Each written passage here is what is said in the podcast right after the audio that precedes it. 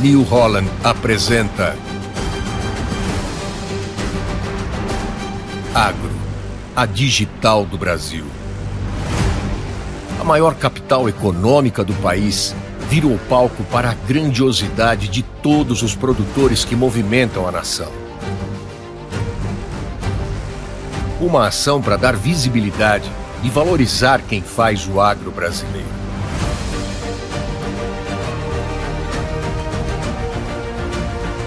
Mais uma vez, marcar a cidade com a nossa identidade.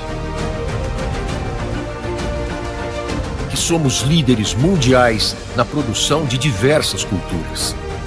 Somos uma das maiores potências agrícolas do mundo.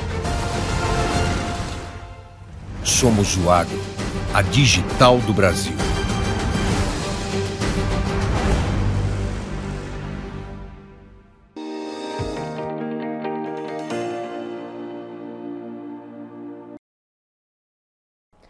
Olá, você que nos acompanha aqui pelo Notícias Agrícolas. Eu sou Letícia Guimarães e a gente começa agora mais um boletim para falar sobre o mercado do boi gordo. Mercado esse que segue bastante pressionado, virada de mês, e vamos saber mais sobre isso, quais são as expectativas para esse mês de agosto, expectativas não só para o mercado interno, mas como devem vir uh, o como deve vir o balanço das exportações do encerramento do mês de julho. E para isso, quem está aqui com a gente hoje para bater esse papo é o Douglas Coelho, que é sócio da Radar Investimentos. Seja muito bem-vindo, Douglas. Obrigado pelo convite, Letícia. É sempre um prazer falar com vocês, falar com todos os amigos também da, da, da do Notícias Agrícolas. Contem sempre conosco. Douglas, uh, comecinho de semana, ainda como, uh, como que estão os negócios rodando nesta terça-feira? Ontem, né, segunda-feira, a gente viu algumas quedas, principalmente no mercado futuro.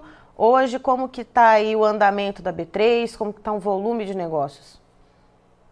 Exato, Letícia. Em meados da semana anterior, a gente teve bastante volatilidade é, no mercado futuro do boi gordo aqui na B3, né, principalmente quarta, quinta-feira, um volume negociado grande, uma forte oscilação de preços, né? É, inclusive houve um aumento de contratos negociados, isso é positivo para o mercado como um todo, né? mais participantes entrando, mais, mais volume negociado.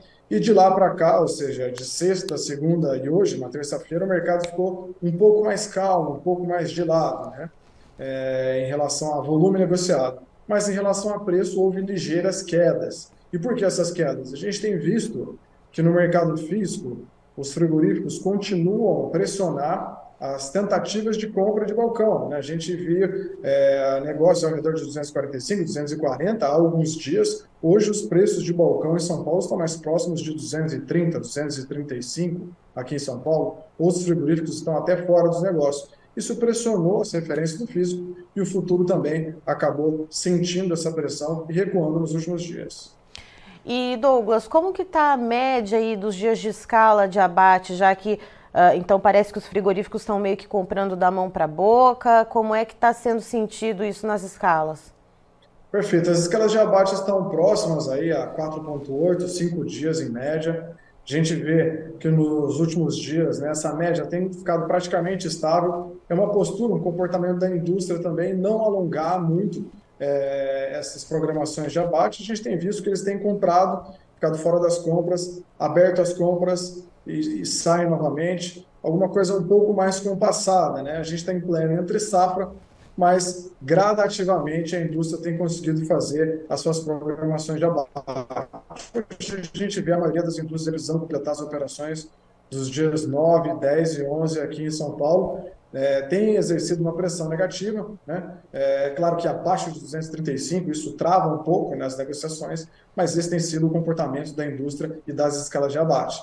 É, a gente está numa entre safra, a gente tem uma menor pressão dos animais de pasto nesse momento, mas a indústria tem conseguido é, trabalhar dessa maneira, né? Não alonga muito as escalas de abate, abre, compra um pouco e acaba saindo. E para você da nossa audiência do Notícias Agrícolas que está nos acompanhando, se você está nos acompanhando pelo YouTube, não se esqueça de se inscrever no nosso canal, ativar o sininho para receber as notificações. Está assistindo esse vídeo, deixa o seu like e aproveita também aqui no chat para tirar suas dúvidas com o Douglas, mande suas perguntas, suas sugestões, que a gente vai acompanhando aqui ao longo do nosso bate-papo. E Douglas, pensando nisso, a gente está olhando aqui para o mercado interno, uh, a demanda por carne bovina, é, como que ela está caminhando? Ela não está conseguindo deslanchar também para poder uh, dar algum, algum respiro de alta para esses preços? Pois é, Letícia. Olhando para o segundo semestre como um todo, né, é agosto, setembro, outubro, novembro, até dezembro, Possivelmente a expectativa é de uma demanda boa, mais construtiva. A gente tem um pico das exportações em outubro, dezembro, a gente tem é, mais festividades também, isso geralmente aquece o consumo interno, mas julho foi o mês que a demanda ficou abaixo do esperado. Né? A gente teve férias escolares, férias universitárias, uma mudança do padrão de consumo nas cidades também. Isso deixou o mercado interno é, menos demandado, a gente verificou que houve queda nos preços da carne no atacado. Essa viradinha de mês é, houve sim determinado alívio né, em relação ao escoamento da carne bovina, mas que não foi suficiente para trazer novos preços ou ligeiras altas na referência da carcaça. Então, julho sim foi um mês mais contido, mais tímido, quando a gente olha para a demanda interna. E para a demanda externa, é claro que os dados vão ser divulgados ainda pela SESEX, pelo MDIC, pelo Ministério, né? mas é possível que haja, a gente tem uma expectativa também de queda de 15% em relação mês contra mês, já que junho foi um mês mais forte, e uma queda de 5% de volume quando a gente olha para julho de 2022. Então, é, sim, julho foi um mês mais contido quando a gente olha para a demanda, tanto interna quanto externa. E, Douglas, pensando nessa essa expectativa que a gente vê para os dados que virão uh, na tarde de hoje da Secretaria de Comércio Exterior, né, sobre as exportações, encerramento do mês de julho para as exportações de carne bovina. Uh, essa redução em volume, você comentou uma expectativa, vamos pontuar bem para você da nossa audiência que isso é uma expectativa. A gente precisa dos dados consolidados que saem hoje às três horas da tarde, horário de Brasília, né, Douglas? Que aí a gente vem com todas as tabelas, inclusive você acompanha no Notícias Agrícolas os números atualizados. Uh, essa diminuição do volume que é esperada, então, para as exportações do mês de julho, ela contribuiu também para uma maior disponibilidade interna de carne e também contribuiu dessa maneira, né, com uma queda nos preços da arroba? Ah, sem dúvida. Acho que um escoamento um pouco mais lento no atacado, né? O frigorífico também, querendo ou não, precisa desovar um pouco desse estoque, trabalha mais com promoções, não é tão agressivo assim na compra de bovinos. Da mesma forma que o dólar abaixo de 4,75, 4,70 também limita o poder de compra do exportador. O exportador, a gente lembra muito bem, é, ano passado, ano retrasado, quando a gente via um dólar de 5,20, 5,30, o exportador tinha fôlego, tinha gás, pagava mais pela roupa, puxava preço, tinha competição é, de preço de balcão para poder levar a matéria-prima. É, coisa que com dólar em 4,75, 4,70, esse poder de fogo diminui do exportador, então ele acaba pagando um pouco menos, né? A gente tem, a gente tem ele podendo pagar menos para assim, esse, esse animal terminado. Então, sem dúvida, acho que o dólar abaixo de, de 4,70 tira um poder de compra do exportador, ele fica mais com, com o pé no, no, freio, não com o pé no acelerador. Uma demanda interna também no atacado deixa o, o mercado doméstico um pouco mais frio. Né? A gente é, sentiu isso sim em meados de julho, com as férias escolares e com as exportações mais calmas. Só que tipicamente isso acontece também. No mercado doméstico a gente vê que esse movimento sazonal de menor consumo acontece em julho. Não é uma coisa que foi fora do esperado. Né? A demanda ficou abaixo das expectativas, mas esse movimento é, é sazonal nesse período. É, mas por ser um período de entre safra, Douglas, essas quedas nos preços, esses uh, valores que a gente tem tanto para o mercado físico quanto também no futuro, uh, quando a gente olha para outubro, por exemplo, nesse momento a gente vê um valor aí de R$ 232,55, né, que é o contrato com mais liquidez. Uh, isso é um, de uma maneira, é, de certa forma, atípico por ser um período de entre-safra? E o que, que pode mudar esse cenário? O que, que poderia vir de novidade? Ou se há alguma coisa no horizonte que pode, uh, pelo menos, elevar uh, de alguma forma esses preços, sabendo que é um, um, um ano de ciclo pecuário de maior oferta, mas há alguma chance desses preços aumentarem? Perfeito, é uma ótima pergunta, Letícia. Que, que, é, que, que são as movimentações do, do, do, mercado futuro na B3? Nada mais é que a expectativa de todos os participantes, né, fundos, é, bancos, pecuaristas, frigoríficos, grandes agropecuários, especuladores, para o fechamento da arroba nos últimos cinco dias úteis de cada mês. Então, todos os participantes negociam um, um, preço da arroba numa data futura. E ele está pressionado agora, sinaliza que todos os participantes estão mais pessimistas, né? estão com, com, com, com, uma expectativa de, de, de preços mais pressionados para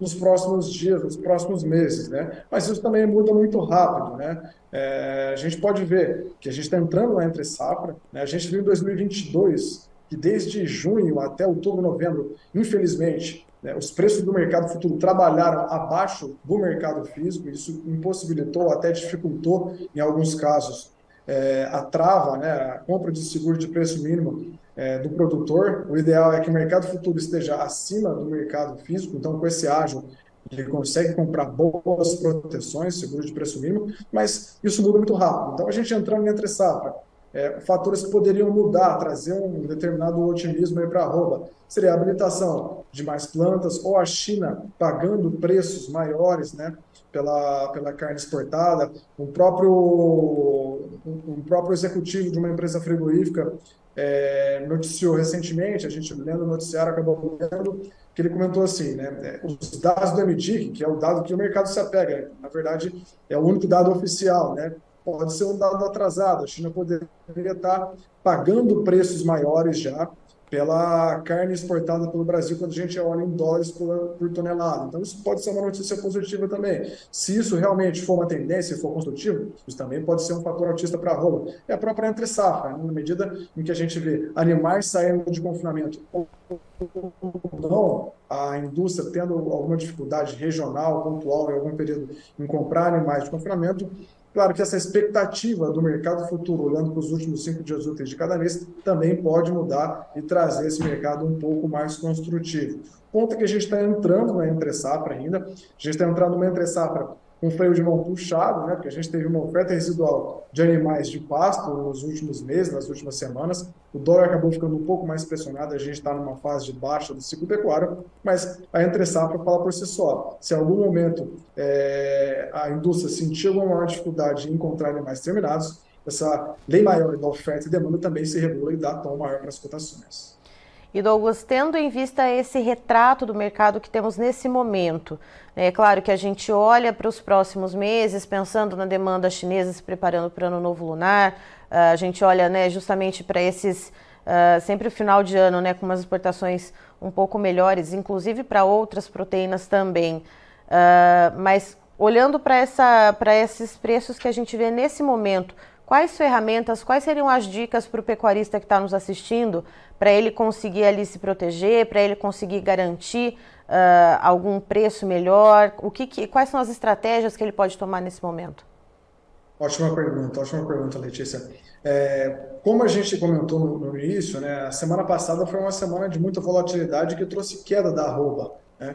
Então, a arroba no mercado futuro agora está relativamente é, baixa, né? às vezes até abaixo do, do, que a gente considera justo no mercado físico. Né? Hoje, uma referência que faria mais sentido no mercado físico seria uma arroba aí de 237, 236, 238 em São Paulo, enquanto o mercado futuro para outubro está mais próximo de 232, 233. Então, tem um deságio. Né? É, tirar uma fotografia agora dessa proteção seria praticamente tirar uma fotografia é, da turma né, no final da festa. Então, é uma foto ruim do momento. É, a sugestão seria o pecuarista se inteirar mais, procurar é, algum assessor, algum corretor que tenha experiência em commodities agrícolas, né, ligado a B3, que possa dar um bom suporte, uma boa atenção para ele, que já passou por algumas fases, né, febre aftosa, Joesley Day, pandemia, todas essas situações ajudam a forjar né, a experiência do profissional, deixar um cadastro aberto, né, esperar um bom momento para fazer essa proteção. Né? E qual seria uma proteção? É, isso aqui não é uma recomendação, mas sim uma, uma apresentação das ferramentas que ele poderia usar na B3, né? A compra de um seguro de preço mínimo, né? Não existe operação mais conservadora para um produtor rural, para um pecuarista, que comprar um seguro de preço mínimo do boi gordo, que também é chamado de put no jargão do mercado, ou seja, ele compra um direito de ficar vendido e caso o mercado caia um determinado preço, né, ele aciona esse seguro. Então ele vende o animal para o frigorífico, né, que ele tenha mais confiança, e aciona esse seguro de preço mínimo de modo que ele proteja a sua venda desses animais numa data futura. É uma, uma operação conservadora que protege ele bem da atividade, né, gasta pouco, consegue embutir isso no custo e protege muito bem ele usando as ferramentas de proteção da B3 uma apresentação de outra ferramenta que possa fazer sentido, caso o frigorífico queira fazer o termo, ele fazer um termo da indústria, ou seja, é, numa data futura, ele vai entregar esses animais, ele já tem o preço pré-acordado, e na B3 ele pode comprar uma trava de alta, né? ou seja, para frente, se a arroba cair, ele recebe o preço que ele acordou com a indústria, mas se a arroba voltar a subir, ele tem uma trava de alta na B3, ele consegue capturar um movimento de alta também. Acho que são operações conservadoras, né, que fazem todo sentido para o pecuarista que quer focar na produção e se manter firme na atividade olhando para os próximos meses, para os próximos ciclos. É, a gente tem uma participação aqui de um internauta pelo YouTube com a gente, o Gustavo Polizelli, do Confinamento Santa Cecília, nos mandando boa tarde e dizendo o seguinte, Douglas: não tem mágica, a economia está parada, juros altos e dólar baixo, o consumidor está sem poder de compra. É esse cenário que a gente tem nesse momento? Isso está contribuindo para essa pressão baixista? Ótima pergunta do Gustavo, um prazer ter ele com a gente também. É, eu, eu compartilho da visão dele, né? Juros altos acaba é, deixando talvez o, o, empresário ali de mãos atadas para é, retirar é, a, a alguma concessão de crédito, fazer algum financiamento, mas o lado positivo é que a gente já está tendo uma virada de chave, possivelmente nessa quarta-feira a gente já vai ter uma, alguma resolução de, de, de redução de juros. Né? A expectativa do BTG, do Tordinho da Necton, é de juros de 12% no final de 2023 e de 10% no final de 2024. Lembrando que hoje a gente tem o juros de 13,75%. Mas o, o que da questão tem a ver com a renda disponível. Né? A gente vê que os indicadores de inflação, como ele bem comentou, caíram muito nos últimos dias, mas muito ligado à política de preços, né, de combustíveis e de outros preços administrados. Concordo com o Gustavo que a renda disponível da população não aliviou, não teve um incremento, né, um, alívio na mesma proporção que o IPCA caiu. E quando a gente olha também para as proteínas alternativas, frango suíno, tem uma concorrência ferrenha do frango, né? Talvez o, o próprio motivo do, da carcaça casada no atacado ter caído em julho, né? Foi a própria concorrência das proteínas alternativas combinada com uma demanda um pouco mais contida também no meados de mês. Então, compactuo com a visão dele. Eu acho que esse momento é um momento delicado, né? É, acredito que em 2023, principalmente em outubro, novembro, dezembro, tipicamente quando o consumo doméstico começa a acelerar um pouco mais, se for combinado com uma exportação também mais pujante, pode trazer um alívio dessa situação, mas sem dúvida é uma situação delicada e no qual cada vez mais é, trabalhar de maneira estruturada, seja na atividade física com as ferramentas de proteção da B3, vai deixar esse pecuarista mais seguro para seguir firme na atividade e sair pela tangente nessas situações mais delicadas. Certo, Douglas, muito obrigada pelas informações. Você, todo o time da Radar aí são sempre muito bem-vindos aqui com a gente. Eu que agradeço mais uma vez pela oportunidade. Um forte abraço a todo o time do Notícias Agrícolas e a todos os amigos que nos assistem. Até mais. Tá aí então Douglas Coelho contando pra gente como que vai o andamento do mercado do boi gordo nesta terça-feira, dia 1 de agosto, iniciando, portanto, Uh, a nova folhinha no calendário e os preços seguem bastante pressionados. O Douglas uh, ele explica que a gente vai entrando nesse período de entre safra com o freio de mão puxado, uh, os frigoríficos comprando ali a conta gotas e isso impede que os preços é, tenham alguma evolução. A gente tem também o lado da demanda, né, que segue dando uma patinada, concorrência com os preços também das demais proteínas carnes, uh, que acaba tirando um pouco do poder de evolução positiva no preço da carne bovina, portanto também uh, vai tirando né, essa, esse, essa evolução nos preços da arroba bovina. Uh, o que a gente vê, segundo Douglas na B3 nesse momento, já já a gente mostra os preços na tela, Uh, é de um mercado um pouco uh, pessimista nesse momento, depois de uma semana passada uh, que houve uma certa volatilidade nos preços, agora existe essa pressão baixista também, parte dela né, que, a, que afeta esses preços no, no mercado futuro da B3, essa pressão bastante pujante no mercado físico. Então a gente segue vendo essa pressão, pode ser que no último trimestre haja uma melhora na demanda, né, tanto aqui no mercado interno quanto no mercado externo. Uh, mas vemos alguns fatores que afetam né, esse, esse mercado nesse momento. O fator cambial, por exemplo, é um deles que acaba tirando um pouco do ímpeto das exportações. Inclusive, segundo Douglas, hoje, nesse, nessa terça-feira, a gente deve ver os dados de encerramento do mês de julho, os dados da SESEC, Secretaria de Comércio Exterior, uh, para as exportações do mês de julho.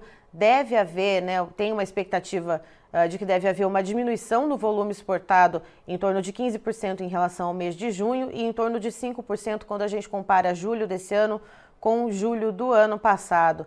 Então, uh, a gente vê esses fatores corroborando para essa pressão baixista. Christian, por favor, os preços na tela.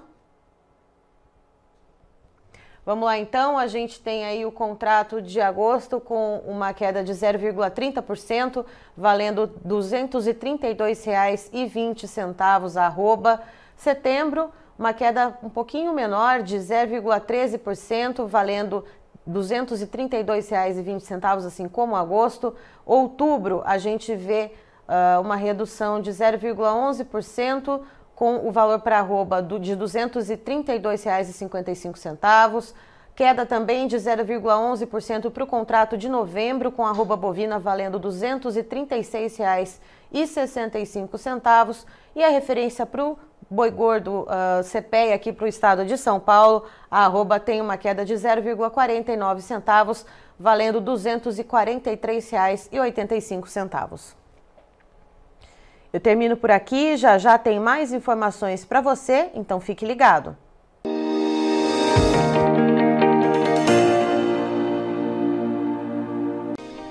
Se inscreva em nossas mídias sociais. No Facebook, Notícias Agrícolas. No Instagram, arroba Notícias Agrícolas. E em nosso Twitter, arroba Norteagri. E para não perder nenhum vídeo, não se esqueça de nos acompanhar no YouTube e na Twitch Notícias Agrícolas Oficial.